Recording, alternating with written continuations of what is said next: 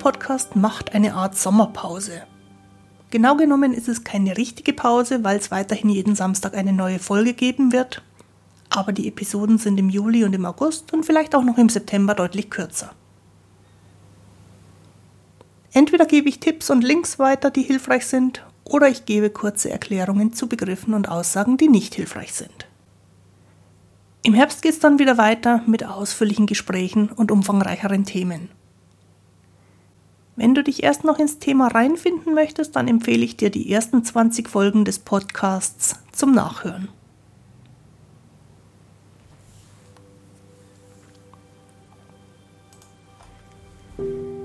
Ich bin Christine Winter und ich hatte selektiven Mutismus, bis ich Mitte 30 war. Heute unterstütze ich andere beim Mutismus verstehen, vor allem Erwachsene, die ihre Sprechblockaden hinter sich lassen wollen, aber auch Familienangehörige und professionelle Helfer.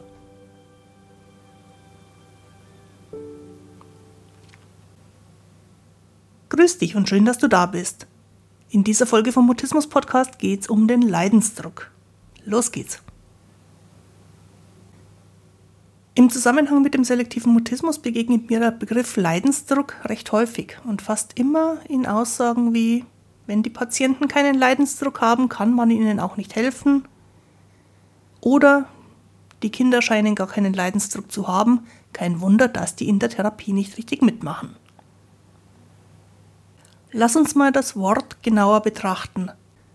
Leidensdruck meint, dass für jemanden ein Schmerz so stark wird, dass er keine andere Möglichkeit mehr sieht, als zu einem Profihelfer zu gehen, um dort Hilfe zu kriegen. Am Beispiel von körperlichen Schmerzen ist es leichter zu verstehen als beim psychischen Schmerz. Wenn du Kopfweh hast, dann gehst du nicht sofort zum Arzt. Du kannst dir ja selber helfen. Manchmal reicht schon eine Tasse Kaffee. Manchmal braucht es eine Schmerztablette manchmal ein Nickerchen oder irgendein anderes Hausmittel.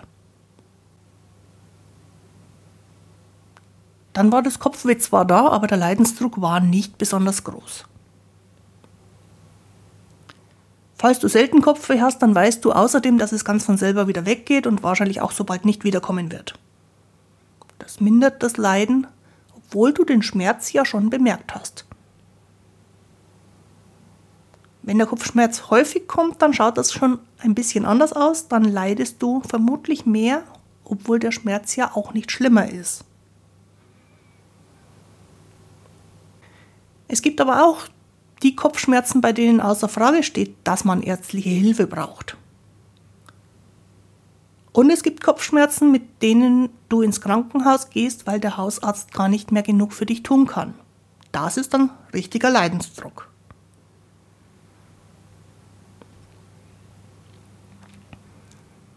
Bei einem seelischen Schmerz ist es viel weniger deutlich. Wenn unsere Seele krank ist, dann verursacht das zwar Leiden, aber die Seele hat gleichzeitig auch Möglichkeiten, uns den Schmerz zu erleichtern.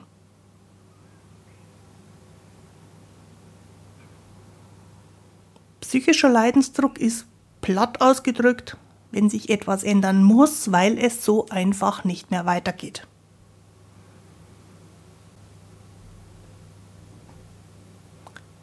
Es gibt psychologische Theorien und Therapiemethoden und Erziehungsratgeber, die die Haltung vertreten, dass Menschen sich überhaupt nur unter Leidensdruck verändern. Daraus ergibt sich dann eine Vorgehensweise, die die Nachteile größer darstellt, als sie der Mensch, der sich verändern soll, in dem Moment erlebt.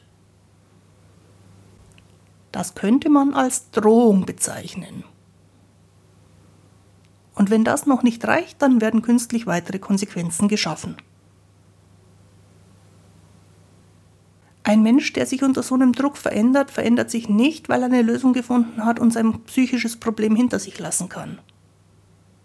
Er verändert sich aus Furcht vor den Konsequenzen, die ihm angedroht oder zugefügt werden, wenn er dem Druck nicht nachgibt.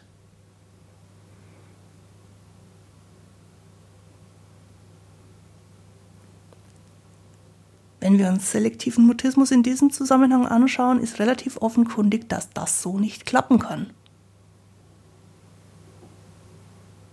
Was macht mutistische Blockaden stärker? Druck. Und was tut die mutistische Blockade für den, der sie erlebt? Sie schirmt ihn ab vor den Konsequenzen seiner Hilflosigkeit. Leidensdruck haben Betroffene von selektivem Mutismus nicht in erster Linie, weil sie mutistische Blockaden erleben. Die Blockade ist ein Ausweg aus einem Druck, der ohne Blockade nicht auszuhalten wäre. Und deswegen ist sie, wenn wir ehrlich sind, erleichternd. Den Leidensdruck haben die Mutisten, je älter sie werden, immer stärker, weil sie sich davor fürchten, was ihnen passieren wird, wenn sie wieder handlungsunfähig werden. Also vor den Konsequenzen von einer Hilflosigkeit, die sie nicht beeinflussen können.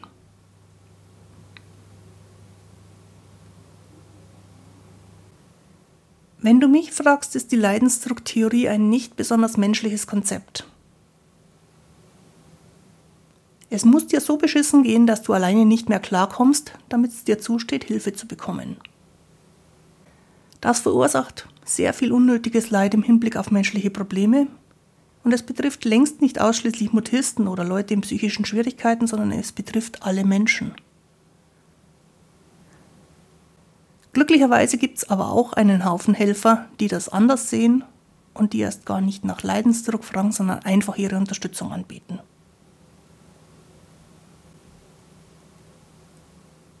Dass Menschen sich nur verändern, wenn sie sehr leiden, ist ausgemachter Quatsch. Menschen vollbringen grandiose Anpassungsleistungen, ohne daran auch nur einen einzigen Gedanken zu verschwenden. Einfach so. Aus Freude am Leben, aus Spaß, aus Lust am Entdecken, aus Experimentierfreude. Vor allem Kinder lernen die unglaublichsten Fähigkeiten, einfach so. Das funktioniert ganz automatisch, jedenfalls bis sie lernen, dass das Lernen gar nicht so einfach ist. Aber in jedem Alter verändern sich Menschen mühelos und ohne Nachdenken, wenn sie ohne Druck und aus Lebenslust oder aus Experimentierfreude was ausprobieren und für gut befinden. Tatsächlich ist die größte Motivation für Veränderung nicht Leiden, sondern die Entdeckung, wie es leichter geht. Beispiel. Du fährst seit Jahren 45 Minuten zur Arbeit. Also, wenn kein Stau ist. Wenn du im Stau stehst, werden es meistens eineinhalb anstrengende Stunden. Hin und zurück. Dann triffst du auf jemanden, der dir einen anderen Weg verrät.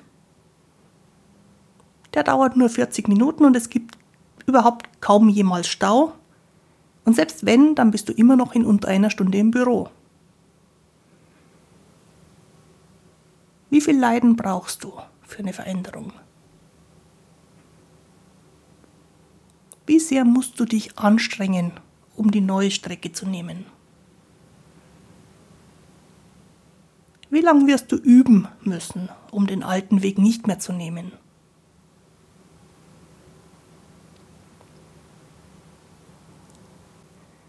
Wenn wir das auf Menschen mit Mutismus übertragen, viel Leiden braucht jemand, wenn es einen Weg gibt, auf dem keine Blockade droht?